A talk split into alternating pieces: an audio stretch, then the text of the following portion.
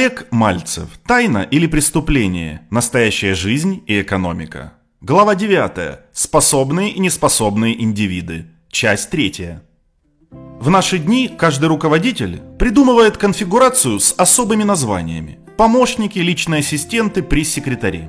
Еще 10 лет назад на украинском рынке труда никаких персональных помощников не существовало.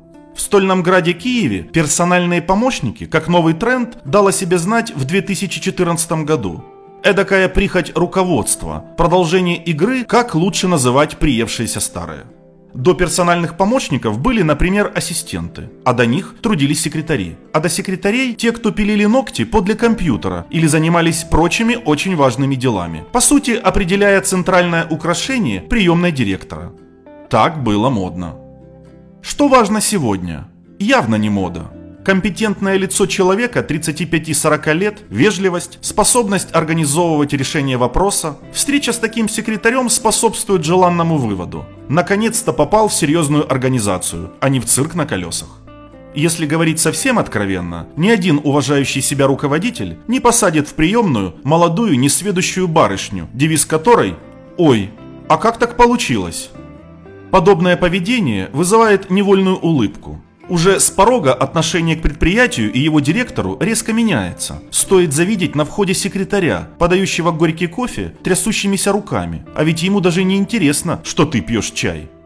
И дабы завершить образ происходящего для полноты картины, вспомним и такую категорию горе-помощников, которых за глаза называют кофемешалками. Видать, так сложилось исторически – а к какой когорте лиц их относить, адаптивных или дезадаптивных, на этот вопрос, полагаю, несложно ответить самостоятельно.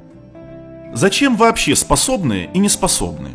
Когда придет пора закрыть рот и от разговоров перейти к делу, вот на этом этапе без способных вам просто не обойтись. И поскольку в науке, отягощенной установками и удобоваримыми концептами образца 21 века считается, что изменения и открытия не нужны, соответственно и делать ничего не нужно. Знай, преобразовывай старое в лучших традициях копипаста. Рассмотрим, так сказать, практику международную. Естественно, к проблематике реализации задач в разных странах подходят различными способами. Обратимся к практике США.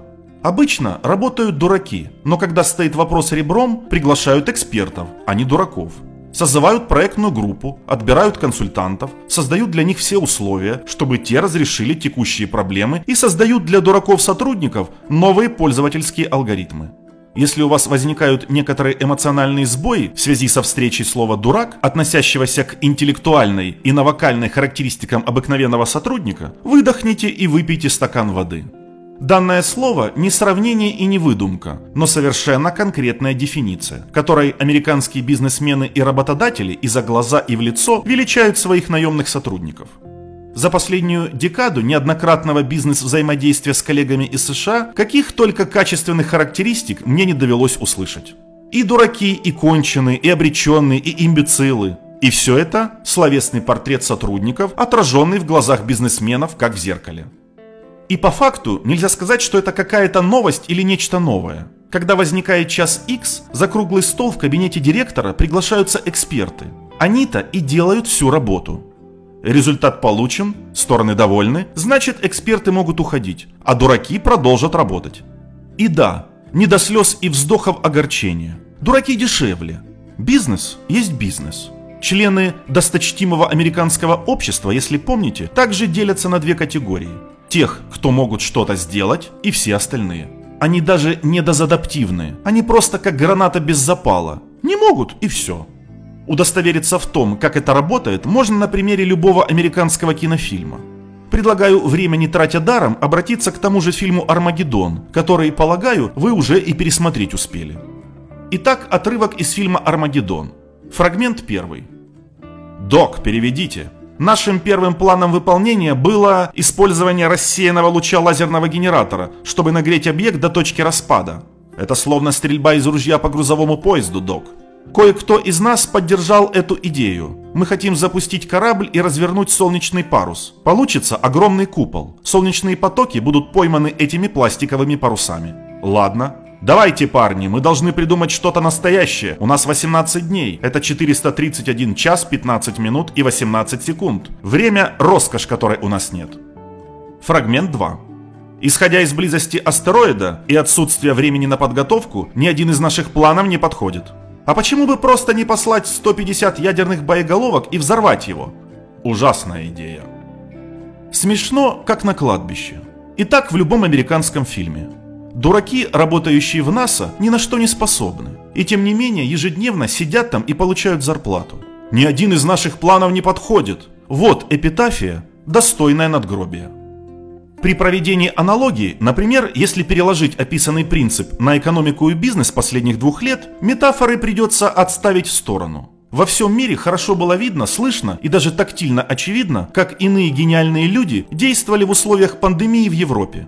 Лично я видел все собственными глазами. Напомню, что в разгар начала эпидемии мы с экспедиционным корпусом находились в Португалии. Через месяц после завершения экспедиции, по возвращении на родину, я написал книгу «Как меня заставили изучать психологию Европы» или «Момент истины».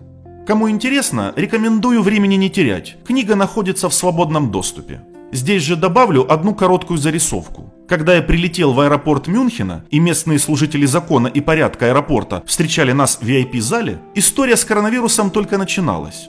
Но был этап завязки, так сказать. И на этом этапе все сопутствующие вопросы, от документальных до того, как не заболеть, решались в три хода. Раз, два, три. И угрозы пандемии не было. Люди делали свою работу и делали ее по-немецки качественно. Однако впоследствии что-то явно пошло не так. На сцену Европейского театра вышли невероятные бойскауты, потрясающие роения и инновации от президента Франции и рейхсканцлера Германии. Казалось бы, Евросоюз, передовые страны, оплот демократических ценностей, кузница экспертов. Посторонитесь, недотроги обыватели, здесь солидные люди принимают серьезные и взвешенные решения мирового масштаба. И эти гениальные решения были приняты и реализованы. И ровно через две недели в Европе начался хаос. Его причины – три кита. Суперуправленцы, супертактика и суперисполнители. Недавно на одном из плановых заседаний Бундестага госпожа Ангела Меркель буквально плакала, каясь, как много ошибок она совершила. Однако, называя вещи своими именами, дело даже не в ошибках. Нет, Меркель немного ошибок допустила. Она совершила огромное количество преступлений – Канцлер Германии по определению не может допускать ошибки. Он может совершать только преступления. И кандидат в канцлеры обязан это знать, когда заступает на столь ответственную должность. Или не лезть в кабину машины, которой он не умеет управлять. Впрочем, зачем нам настолько колоссальные масштабы? Бизнес – вещь проще, чем управление Германией. И в этой среде можно делать все, что угодно. Даже нанимать на работу кофемешалок – причем до 2008 года таковых на предприятии было большинство.